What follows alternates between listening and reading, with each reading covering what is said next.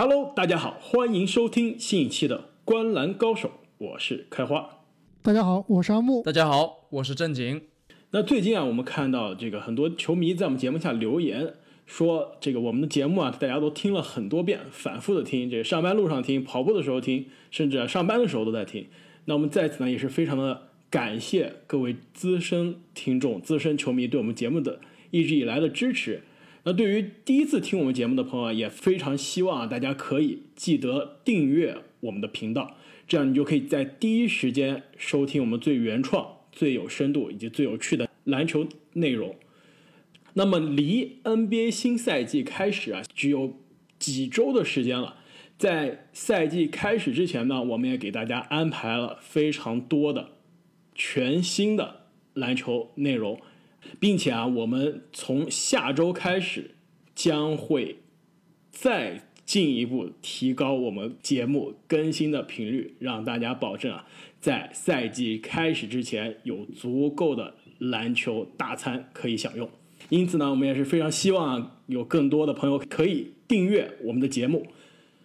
那本期的节目呢，我们将来到下赛季各个位置十大球员展望的最后一个位置了。那之前呢，其实我们已经聊了这个从控球后卫到大前锋。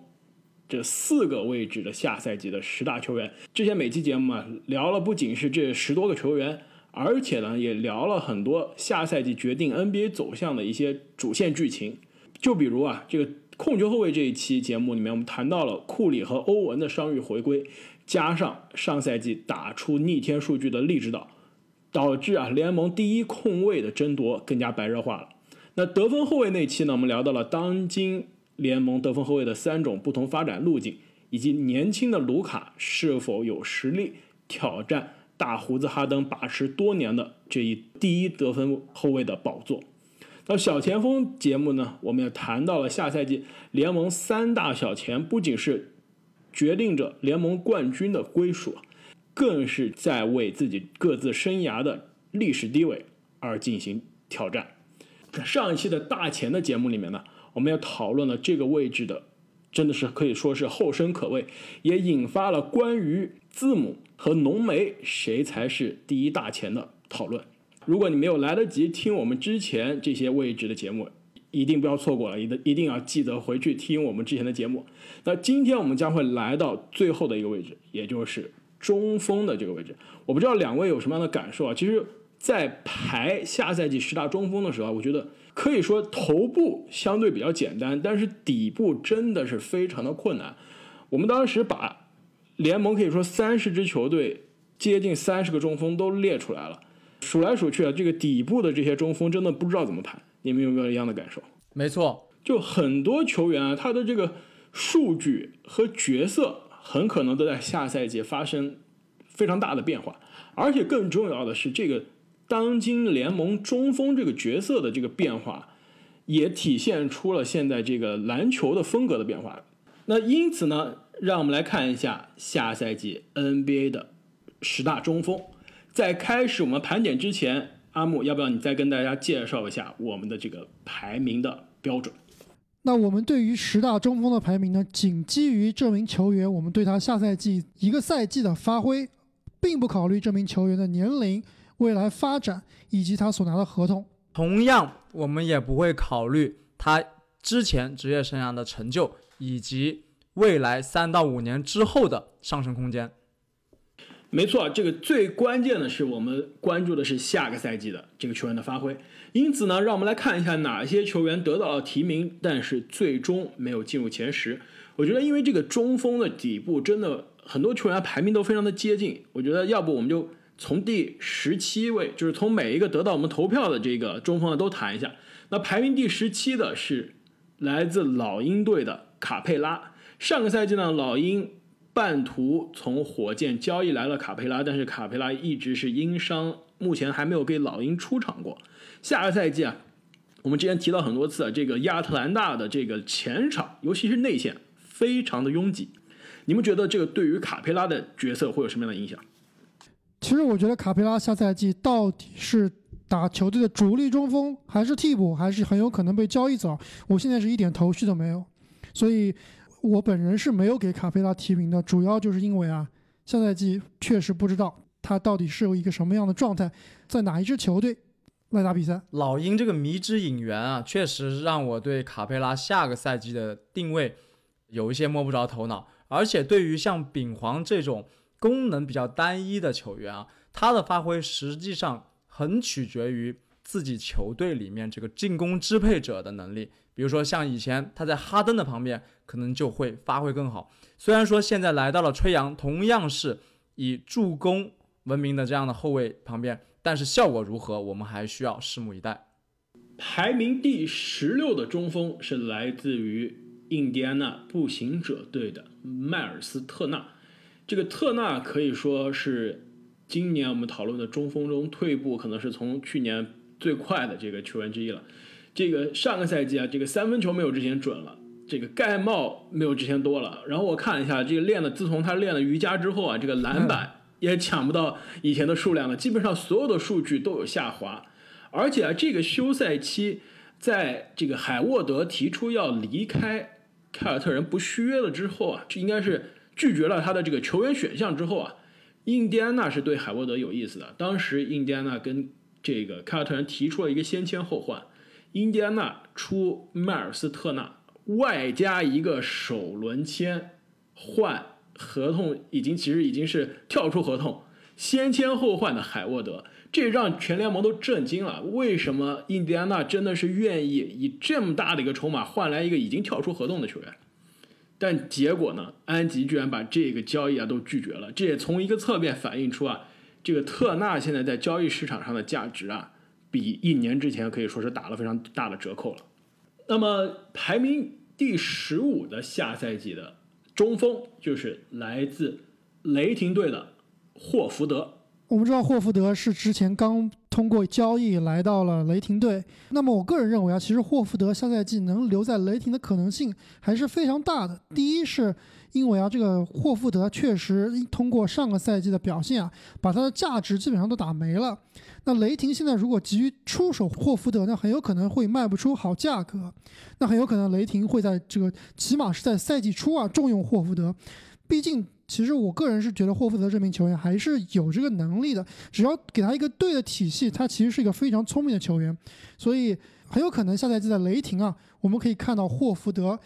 之前在老鹰和凯尔特人队这个成功的表现，我还是坚持霍福德他是一个放错地方的球盲鉴定器啊。其实你去看霍福德在波士顿最后一个赛季的数据，和他上个赛季在七六人的数据并没有差很多，但是场上的作用啊却是天差地别。那霍福德这一名球员，他并不是一名以数据所著称的球员。他在场上更多的是通过潜移默化的形式去影响球队，所以如果能用对他，可能他的表现会回暖的。而且更关键，霍福德下赛季将会回归到自己更熟悉的中锋的位置。这个上个赛季啊打了大前，而且是在拥挤的费城的锋线打大前啊，其实也对他的状态造成了非常大的负面影响。那下赛季排名第十四的。中锋就是来自孟菲斯灰熊队的瓦兰丘纳斯。那瓦兰可以算是这个所有中锋里面进攻效率最高的那一档的球员了。其实他的这个投篮命中率啊，是在前十五的中锋里面排名第三。而且这几年他开发出了这个三分啊，这个三分线外的威胁啊也越来越大。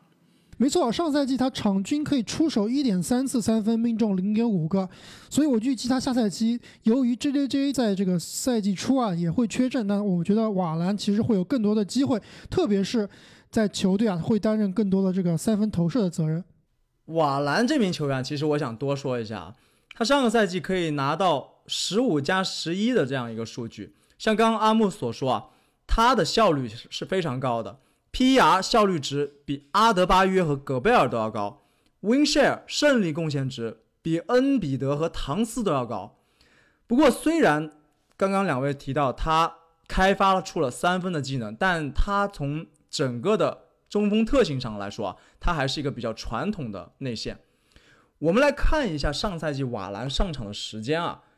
只有二十六分钟。其实这一定程度上代表了这种传统中锋的窘境。我去算了一下，我们前几期所有十大位置球员的上场时间啊，控球后卫前十的场均上场时间是三十二分钟，得分后卫三十三分钟，小前三十三，大前三十一，那么到中锋只有三十分钟，上场时间最长的戈贝尔和唐斯啊，他们其实一个是以防守见长，另一个是以进攻见长，所以说这种。中锋上场时间被迫缩短的这样一种窘境啊，是当下联盟的一个趋势。那么，中锋球员如何去增加自己场上的影响力，延长自己在场的时间？其实我觉得是现在摆在所有中锋面前的问题。那么我们之前提到过，在控球后卫这个位置上，所有的控球后卫都逐渐的变得双能化，就是得分加助攻。那么得分后卫呢？它是三 D 化和小前化，要么就变得非常的功能性，要么就变得像小前一样。那么小前锋这个位置就是越来越全能，而大前锋我们也总结过了，非常的年轻化，而且攻防兼备化。那么我总结出来，所有中锋想要提高他们的影响力，他们的特点就是特长化。要想更久的留在场上，必须要有一手绝活。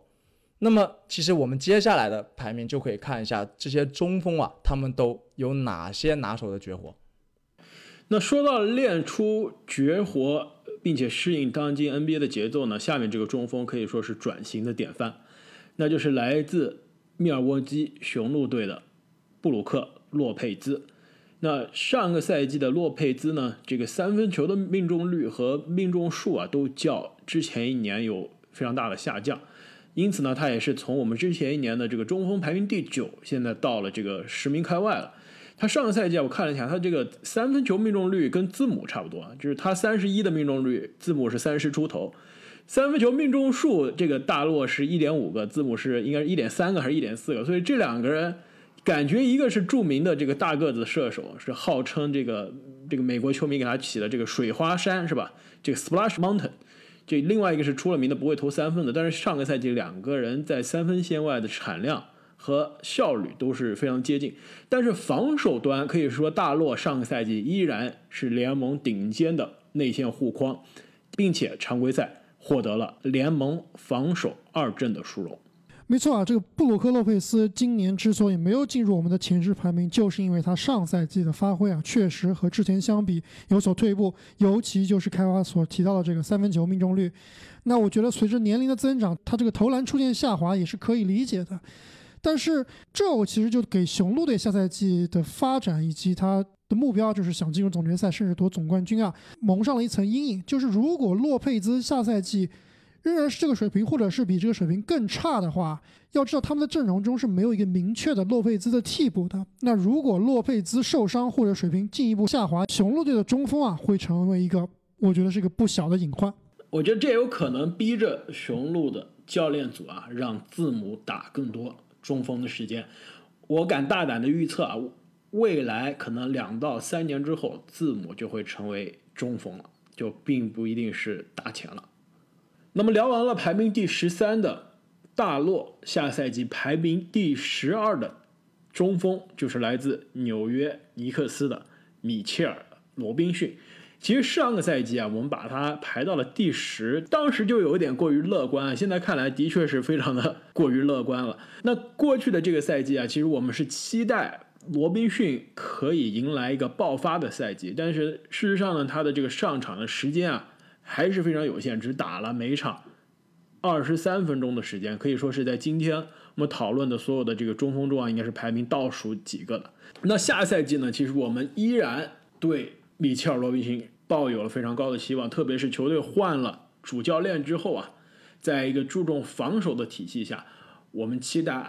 这个罗宾逊可以打出超出我们现在排名的水平。只要尼克斯下赛季能运转正常，不抽风，别开赛啊就把这个教练又换了。我觉得米切尔·罗伊逊应该还是比较稳的，能进入我们这个下赛季十大爆发球员的。他上赛季啊，其实时间虽然有限，但是命中率排名联盟第一，盖帽场均两个，在联盟也是排到第七。下个赛季如果时间足够的话，再加上他这个可怕的效率啊，我相信很有可能明年我们在讨论他的时候，他应该又可以重返前十了。那最后这一个这个排名第十一也是非常遗憾被挤在前十大门之外的中锋，那就是来自克利夫兰骑士队的庄神德拉蒙德。其实啊，这个上一期节目我们聊到这个大前锋的时候，我觉得你们对于格里芬的投票让我觉得非常的吃惊。但是看到你们对于庄神的投票之后，我觉得这才是我见过我们这个做这系列节目以来啊最大的分歧。我在我看来，庄神上赛季打得再差，或者说下赛季你对他的期望再低啊，他肯定还是值得在联盟前十的中锋有一席之地的。为什么你们居然把他放在了十名之外呢？其实庄神是我最不理解的一个中锋啊，他篮板我们之前说过，历史野兽级的数据，妥妥的第一档，盖帽也不错，抢断在中锋里面肯定也是第一档的。我给你补充一下，他上赛季已经是连续三年篮板联盟第一，过去五年有四年是。篮板王，并且连续三年打出了十五加十五的逆天数据，这是闻所未闻的上古神兽级别的数据。上个赛季事实上是十七点七加十五点二，并且你刚刚提到啊，他盖帽也有所提高，场均一点六盖帽，联盟第九，场均一点九个抢断，联盟所有球员中排名第三。而且你去看他的比赛啊，其实庄神也并不像我们。想象中的这种能抢篮板的大个子那样，就是比较笨重啊。实际上他还是挺灵活的，篮下的这个小手活儿也有，但是很奇怪，就是打不出统治力。你光看他的数据啊，怎么看都是一个全明星，甚至是一个最佳阵容的水平。但是庄神这么多年的篮板王，防守数据也极其的好看，但是其实他的防守效率，并没有他的数据显现的那么强。你想象一下，这么多年的篮板王，他竟然一次最佳防守阵容都没有进过。这个他的篮板球的水平绝对是当年罗德曼或者是大本这个水平，但是他的防守跟他们俩真的是差的不止一个档次。就最明显就是每次庄神碰到大地啊，都会被打出翔。另外一点就是他这个罚球命中率常年只有百分之五十，基本上是没有投篮的。今天这个。节目开始的时候，正经也说了，现代篮球对于中锋的要求啊，已经有所改变。那庄神很有可能啊，就是第一批被淘汰的那批中锋。上两期节目正经有说过啊，说这个工兵型的侧翼啊，是不是他们的时代要结束了？其实我觉得倒未必，但是我是觉得篮板型的中锋啊，可能是真的，他们的时代已经结束了。哎，我觉得你的这个观察非常有意思，而且我相信啊，我们后面对于其他排名更高的中锋的讨论的时候啊，会延续到这个话题。没错啊，可能有些球迷会觉得我们对于庄神的排名有点过于苛刻了，但是从另外一个角度啊，如果你看今年的这个交易市场、转会市场，庄神他在休赛期是无人问津的，没有人愿意给他大合同，所以他只能不得不强行执行自己的球员选项。那其实市场就告诉你，庄神这名球员虽然只有二十六岁，虽然是这个几乎是没有伤病，非常的耐操，但是他在这个自由市场上的价值啊，已经是不及当年了。没错啊，这个资本市场是非常真实的，钞票是非常血淋淋的。这个转会市场的价值啊，很大程度上其实就映射了这一名球员在所有球队这管理层也好。球队这个教练组也好的眼里是一个怎样的价值？这个除了庄神之外，其实还有一些其他的球员啊，虽然也能打出非常爆炸的数据，但是在交易市场上也是处于一个非常尴尬的地位。就比如说这个在波特兰开拓者打出了可能跟庄神数据差不多的数据的白边。看他数据，超级两双，再加上赛季的盖帽王，篮板应该也是前三，那妥妥的应该是联盟顶级中锋啊！但是为什么不仅是没有得到我们提名啊，连前十七都没进？他在今年的这个自由市场上也是基本上是无人问津，直到最后时刻才跟国王签下了一年的短约。其实从这个程度上也能体现出刚刚阿木所说的这个篮板型的中锋，尤其像。庄神和白边这样刷数据非常在行，但事实上在场上的实际的防守效果，并没有那么好看的这个球员啊，在这个 NBA 的现在的市场上，真的是价值非常有限。那我们讲完了这些得到提名但没有进入前十的球员之后，我们就要来揭晓下赛季 NBA 排名第十的中锋，那就是来自圣安东尼奥马刺队的阿尔德里奇。我记得上个赛季我们把阿尔德里奇排到了中锋的第六名，当时我们对他提出的最大的一个问题呢，就是他的这个射程一直是局限在。这个三分线以内就没有能开发出更远的射程，但是呢，自从他听了我们这期节目之后啊，上个赛季 终于走出了心里的舒适区。之前没有一年职业生涯在 NBA 打了十多年了啊，没有一年场均三分命中是超过零点五个的，但是上个赛季场均命中一点二个三分球，并且百分之三十九的三分球命中率啊，就真的是这种。手感好的中锋，真的只要是他花时间去练三分，真的还能练得出来，而且真的是这个行家一出手就知道有没有。对比他的队友德罗赞啊，之前被我们批评练不出三分，阿尔德里奇真的是表现非常优异了。没错，这个三分球终于愿意投了，确实是给阿尔德里奇啊加分不少。我个人认为，阿尔德里奇其实他的得分效率啊，依然是在这个我们十大中锋里面排名很前的。进攻还是非常高效，虽然今年已经三十五岁了，明年就要三十六岁了，而且这个赛季也是他的合同年的最后一年。我是觉得阿尔德里奇开发出了三分球以后，让下赛季在马刺，甚至是他有可能交易到其他球队啊，都保留了很大的价值。其实说交易到其他球队啊，上个赛季打了一半的时候，我当时就提出来，我非常希望阿尔德里奇可以去凯尔特人。整个休赛期我都在期待啊，这个阿尔德里奇换一支球队。毕竟我们知道，下个赛季山东尼奥球队的主要目标应该就是培养球队的年轻人。基本上这支之前二十多年没有错过季后赛，上赛季终于没有进季后赛的球队，未来可能很长一段时间啊都没有办法回到季后赛的大门了。因此，对于阿尔德里奇这个三十六岁、将近三十六岁的球员来说，其实他值得去一支。争冠的球队发挥更大的作用。刚刚我们提到这个 NBA 的这个赛场，现在这个球队的打法风格不一样，导致中锋不得不转型啊。我觉得阿尔德里奇虽然现在年纪是我们今天讨论的最老的，但是他上个赛季开始开发三分球，把自己射程拉长啊，这其实是帮助他在联盟可以留得更久，可以打得更久。我不知道阿尔德里奇这个三分可以。晋升到一个什么样的地步啊？但是其实最早的时候，我开始知道阿尔德里奇这名球员，就是当年他在开拓者打火箭的时候，当时他是被誉为这个空间型的内线，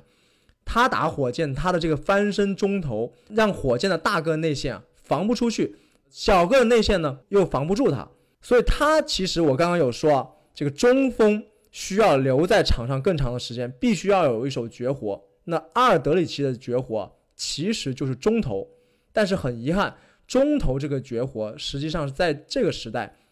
的价值并不是最高的。但他如果是愿意进一步提升他的三分啊，我认为阿尔德里奇在他生涯的暮年价值还有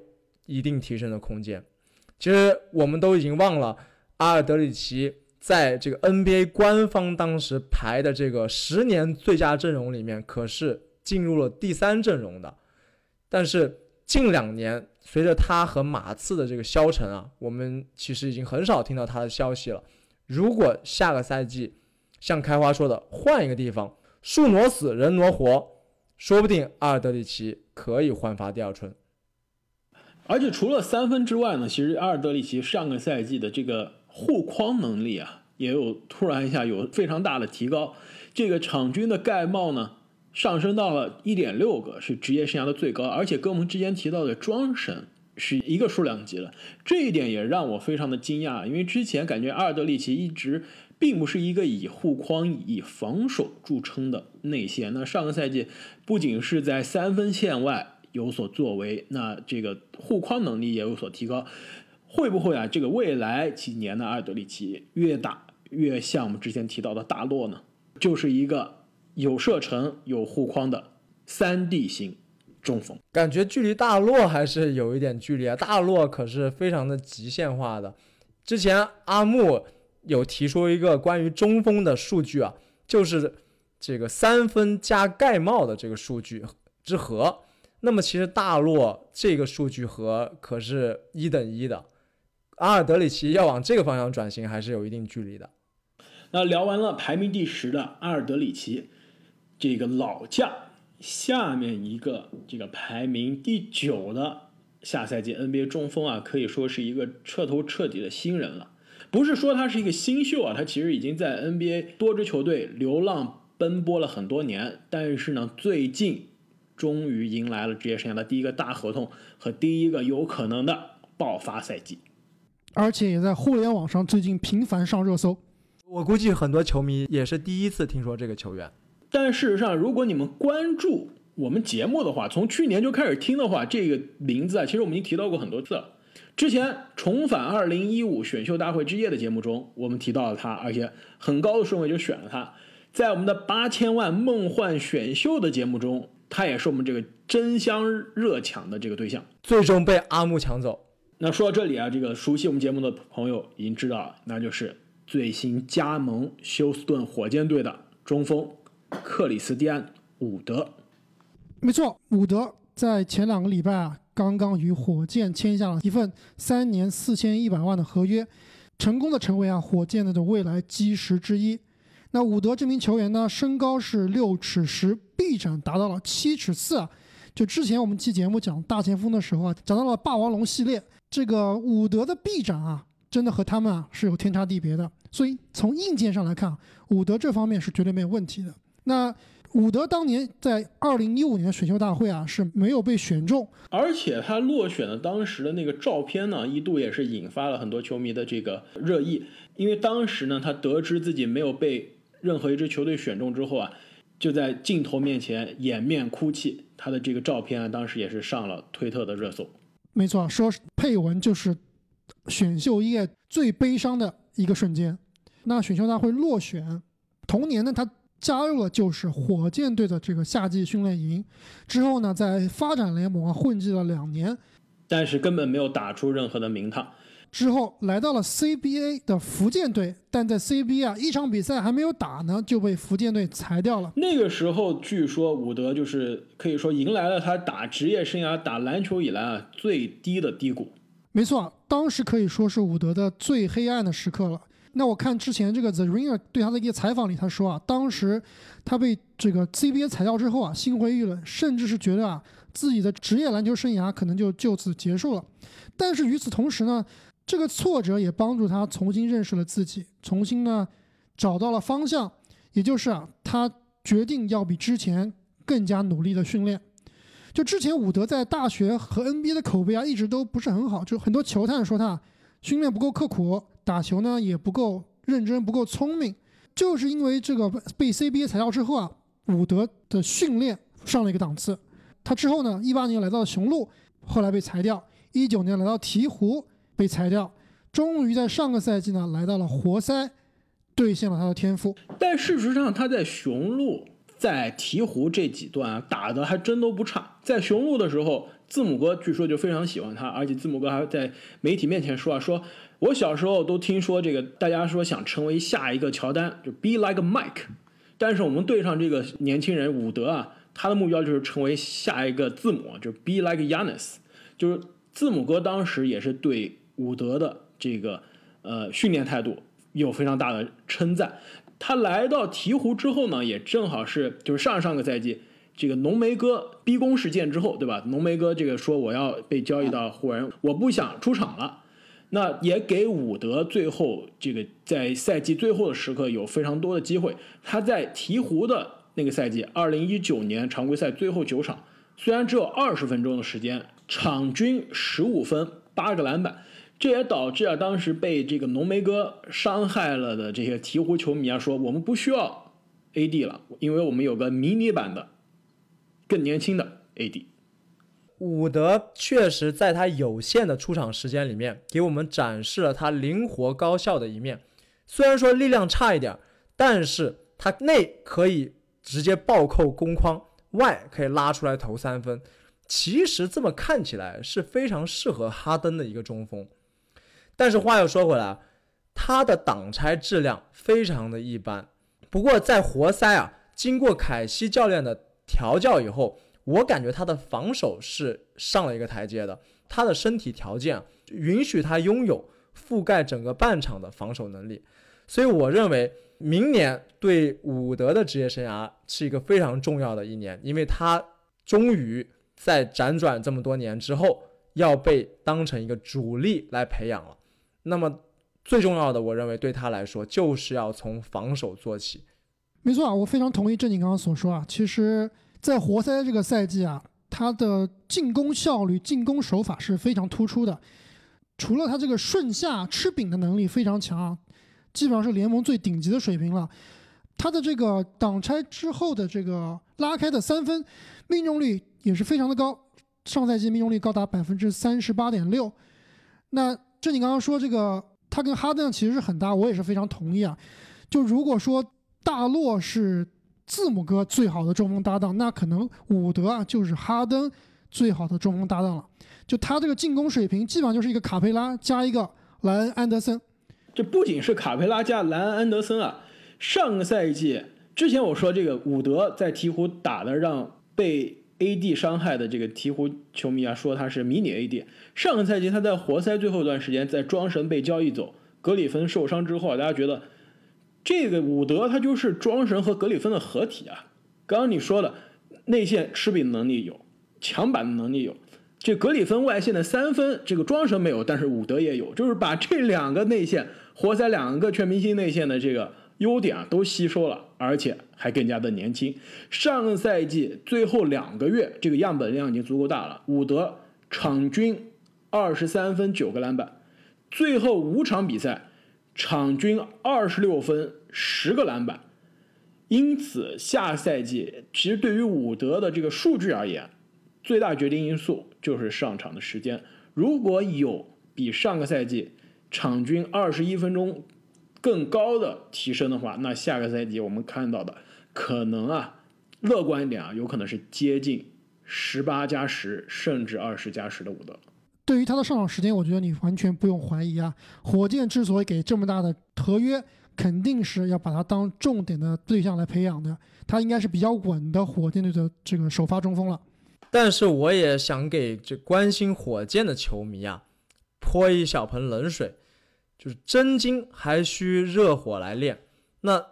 伍德。当他成为了火箭的主力中锋之后，提高了上场时间之后，必然也会遭到其他队伍的这些针对性的布置。那么他到底有几分功力，可能我们要打过才知道了。没错，你刚刚提到的这个，他的防守确实是有待提高。最主要的是他太瘦了，作为一个五号位啊，他现在好像只有二百二十磅。那其实刚开话也提到，多次跟他和 AD 对比，其实他们俩的身高是完全一样的，都是六尺十，但是。A.D. 啊，他其实是个大前锋，而且也不算是那种特别壮、肌肉特别强的这个大前锋。A.D. 足足比他重了三十磅。你想想看，这伍德啊，如果要在长时间在联盟里面打五号位啊，他必须要增重，必须要去练力量。那最后一点呢，就是他的这个下赛季能不能有足够的使用率，也是一个非常关键的这个变量。因为在两个 MVP 的这个身边啊，其实他不可能像上个赛季在最后的这个活塞那样，几乎是无限的开火权。因此，下个赛季这个火箭阵容在开赛之前到底是什么样的一个状态，也决定着下个赛季伍德在联盟中锋排名中的地位。那么聊完了一个这个新晋的十大中锋，下面这个球员可以说是联盟过去这几年十大中锋中的应该是常客。那就是来自奥兰多魔术队的武切维奇。武切维奇上个赛季场均可以拿下十九点六分加十点九个篮板。如果要定义武切维奇的一个绝活的话，我认为就是全面。他不但拥有内线所有的技术，而且也练出了三分。上个赛季场均可以投进一点六个三分。在我们的中锋里面是排名第二的，特别是在季后赛里面对阵字母哥的时候，他的三分球命中率达到了百分之四十一啊，场均可以进三点六个三分球。而且他这个左右手非常的均衡，我感觉他就像一个加强版的瓦兰丘纳斯。而且正像刚刚阿木所说，他到季后赛以后一点不手软，是这个奥兰多魔术啊唯一一个能打的。不仅是季后赛三分球非常的准啊，可以说是虐了这个拉不出来的这个大洛，而且他其他的数据也非常的全面。在今年的季后赛第一轮打雄鹿啊，场均二十八分、十一个篮板、四个助攻，这个数据拿出来，感觉如果不跟你说是武切维奇，你可能以为是对面的字母。而且最最重要的一点啊。对于一个大个子来说，武切是非常健康的。他除了新秀赛季，每一个赛季啊出场没有低于五十七场的。我认为他未来的三年都将处于联盟前十中锋的行列，可以说是一个非常非常好的二当家了。哎，你你这个说二当家，但是他在魔术可是这么多年都打的是最好，这是魔术阵容中最好的球员啊。那因此就是魔术战绩不好，也是因为他的这个大当家的人选选错了，是吧？没错，所以魔术这几年啊，你最多也就是季后赛一轮了。咱们最强二当家已经虚位以待了，就等大当家降临了。武切维奇上个赛季是被我们排到了第五，这个赛季呢，这个评级有所下调啊。其实我觉得最大的问题就是，他下赛季魔术队他的竞争对手突然变得更强了，比如说奇才，比如说黄蜂，比如说老鹰，其实他们这几个球队的补强都是很大的，但魔术自身呢反倒是不进而退了。我觉得魔术队下赛季很有可能会跌出争夺季后赛的这个行列中啊，武切很有可能下赛季就会变成一个。烂队刷数据的一个球员了。其实上一期节目啊，在大前谈到托比哈里斯的时候啊，我是提到这个他像得分后卫中的一个球员，这个 CJ 麦克罗姆啊。其实如果我们要在中锋中颁出一个 CJ 奖的话，我觉得这个奖就应该颁给武切维奇。这个 CJ 奖到底是什么奖啊？开花就是连续多年打出一样稳定的数据，在这个准全明星水平附近徘徊。这非常的稳定，而且啊，正如正经所说，是一个合格的，甚至是完美的二当家。但是啊，让他做球队的老大，有一点捉襟见肘。我觉得武切就是这个位置上的 CJ 麦克罗姆，并且啊，这个武切维奇的这个职业生涯也是非常的有意思啊。你们知道这个武切他是怎么来到魔术队的吗？武切当年啊，可是被七六人在二零一一年选中，但是呢。一年之后，他就成为了可以说是 NBA 史上最大的四对超级大交易的牺牲品。那个四对超级大交易啊，也是 NBA 历史上最灾难的四队交易。基本上每参与的每一支球队都被诅咒了。湖人得到了霍华德，霍华德在湖人打了一年就离开了，而且跟湖人全队上下都闹不和。掘金得到了伊戈达拉。但是伊戈达拉在掘金打了一年，虽然打得不错啊，但是休赛期就走了，没有续约。那掘金基本上只是得到了一年的这个租赁。七六人可以说是最惨的，得到了拜纳姆。那拜纳姆保龄球王子，没错，洗剪吹王来了一个联盟未来的这个全明星中锋，这个之前在湖人这个总决赛总冠军级别的中锋，而且那么年轻，那未来前途无量。结果来到费城，一场都没有打。这个去打了一场保龄球之后，他的职业生涯基本上就再见了，血亏。唯一一个参与这个交易的，现在看来并没有血亏的，就是魔术了。虽然失去了霍华德，但是他换来了武切维奇，可以说是这个交易中四队中唯一一个交易来的筹码，现在还在为这支球队效力的球员，并且现在看来也是这。参与这个交易的所有球员中，职业生涯最后提升最大的。那么聊完了魔术队的武切维奇之后，下赛季排名第七的中锋就是来自于太阳队的2018年 NBA 选秀状元艾顿。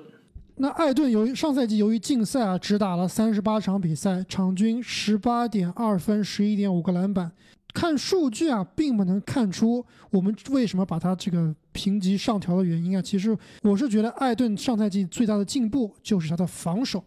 从一个联盟可以说是最差防守的中锋啊，到了一个可以说是接近平均水平的一个中锋。我觉得这一点啊，对于艾顿的未来的发展是非常有帮助的。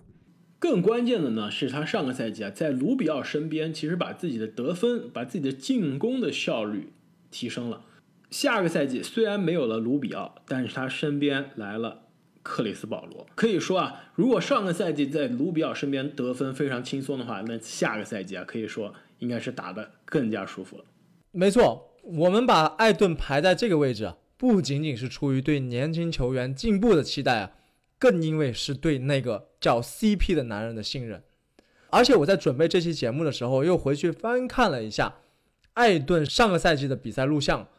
我发现他打球其实有一点像奥拉朱旺啊，不知道你们有没有感觉？转身非常的灵活，而且他的速率很明显是比其他内线快一拍的。我正经，你是确定你今天戴了眼镜看的这个视频吗？这奥拉朱旺这说起来有点太夸张了。但是我理解志颖所说，其实艾顿他在篮下的脚步包括手感，其实都是非常的漂亮、非常稳健的。没错，肯定距离奥拉朱旺这个级别还有非常远的路要走啊。但是至少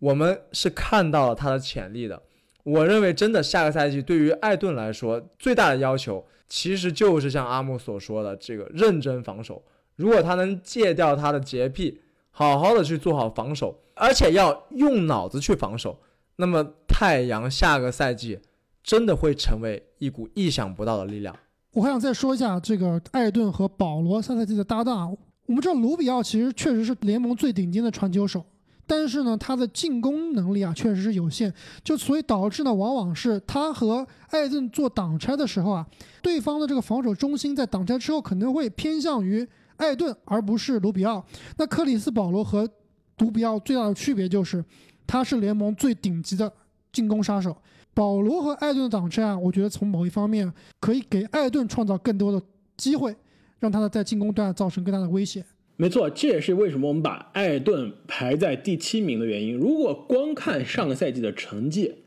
甚至光看上个赛季的数据啊，他其实比不了我们之前提到的很多比他年纪更大的球员。但是正是因为考虑到下赛季克里斯保罗带来的加成。以及作为更加年轻的球员，他下个赛季啊可能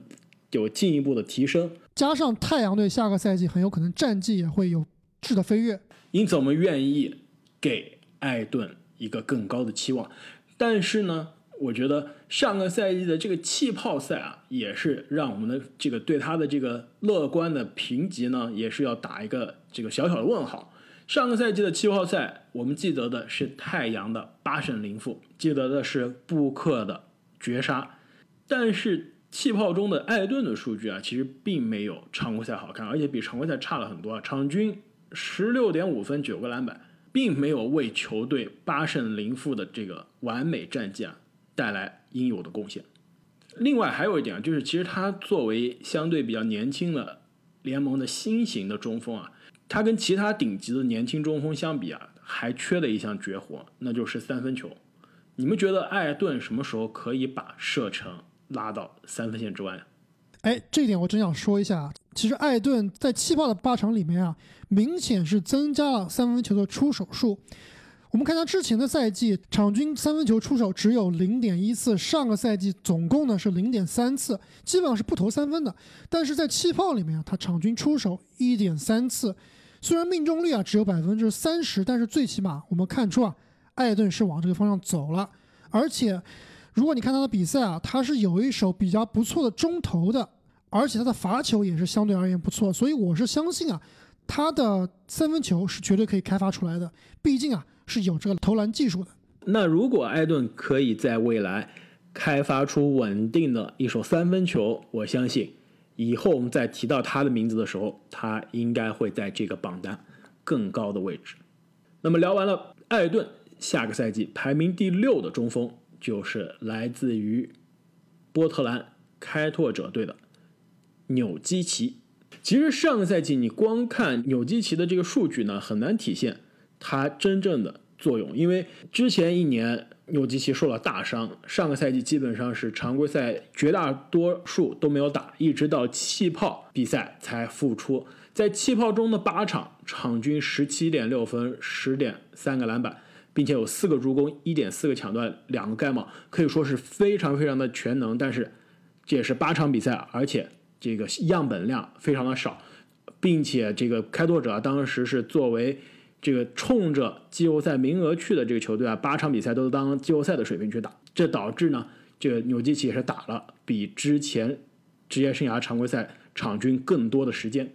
那你们觉得下个赛季纽基奇能否延续气泡中这样全能的状态呢？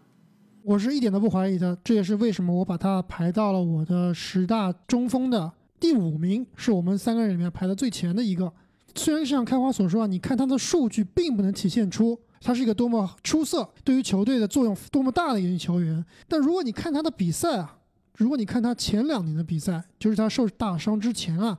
气泡复出的这个纽基奇就跟当年那个纽基奇是完全一样，熟悉的味道，如假包换。虽然样本数据比较少，但是通过这个气泡啊，也能看出来他这个受伤的恢复啊是非常的好的。而且还有一点啊，就是你如果你看他的长相，看他的资历，可能以为啊他是一名非常资深的这个 NBA 老鸟了，但是你看看他年龄啊，他只有二十六岁，跟恩比德是差不多的年纪。这点我非常同意啊，而且他在场上其实做的很多事情啊，不是数据可以完全体现出来的价值。就比如说他的掩护、篮板的卡位，作为一个这个大个子，他的策应能力，包括护框能力啊，都是在气泡中啊非常顶尖的那一档。而且这些都不是这个技术统计可以体现出来的。我也非常相信纽基奇可以恢复到当年的水准。你刚刚说数据不能完全体现，但其实数据在一定程度上，也正是纽基奇最为人所称道的一点啊。他可是打出过所谓五乘五数据的男人，就是得分、篮板、助攻、抢断、盖帽，全部都在五个以上。这个数据对于他这样一个大个中锋来说，可以说是非常的难能可贵了。如果我们刚刚说，武切维奇的绝活啊是全面，那我觉得纽基奇可能是个攻防更加全面的中锋了。而且，我觉得下个赛季他对开拓者来说意义非常的重大。第一，肯定是在防守端了，作为一个内线的护框者。第二，也是更重要的一点啊，我认为他可以丰富开拓者的进攻层次，因为双枪再强也不可能强突强投一整场。有了纽基奇之后呢，其实他们的进攻战术啊一下子全都丰富了，也导致双枪更加难防了。上个赛季我们看到了他和白边在内线搭档啊，这个内线双慢，灾难性的这个一幕。其实开拓者是非常需要一个灵活的锋线协防者来进行补强的，这也是为什么我们都非常看好科温顿的加盟啊，因为他可以说是联盟最强的协防专家了。不仅是协防专家，其实他单防的能力也会给纽基奇的工作更加好做了。因为之前开拓者的外线防守是没有一个外线的防守专家的，很多时候最后这个人是漏到内线，需要纽基奇去补位的。如果有一个科温顿这样遮天蔽日，基本上从一号位可以防到四号位的人，这其实让纽基奇的工作啊也更加简单了。没错，而且纽基奇除了上个赛季大伤以外啊。前几个赛季都还算是健康的，所以我也希望上个赛季的大伤是一个意外，他可以很快的恢复过来。而且你刚刚提到这个开拓者双枪啊，其实非常有趣。我今天听美国媒体的这个一个讨论啊，他们讨论这个开拓者下个赛季谁是球队的老二，谁是球队第二好的球员。结果啊，这个大多数参与讨论的这个分析师啊，都说纽基奇，而不是 CJ 麦克罗姆。你们俩对此是怎么看的？那我问你一个问题啊，勇士队当年的勇士王朝，就是杜兰特加盟之前啊，谁是球队的老二？谁是球队第二重要的球员？这还真的不好说。所以我觉得这是同样一个问题。但我如果阿木这么一对比的话，我其实也跟美国媒体一样啊，更倾向于把纽基奇当成他们的老二了，因为很明显，克雷的重要性对于勇士来说是肯定要大于 CJ 对于开拓者的。没错，但是这是基于克雷的场均得分比追梦高很多。如果放到纽基奇这边的话，其实他的场均的得分的贡献啊，很有可能下个赛季会跟 CJ 不说超过 CJ 吧，但是可能是在同样的一个档次了。所以如果要我说的话，我觉得球队的老二是 CJ 麦克勒姆，球队的第二重要的球员是纽基奇。那么由于时间的因素呢，我们本期的十大中锋盘点也会分为上下两期。如果想知道下赛季 NBA 十大中锋的前五都有谁，请不要错过我们下半期的节目。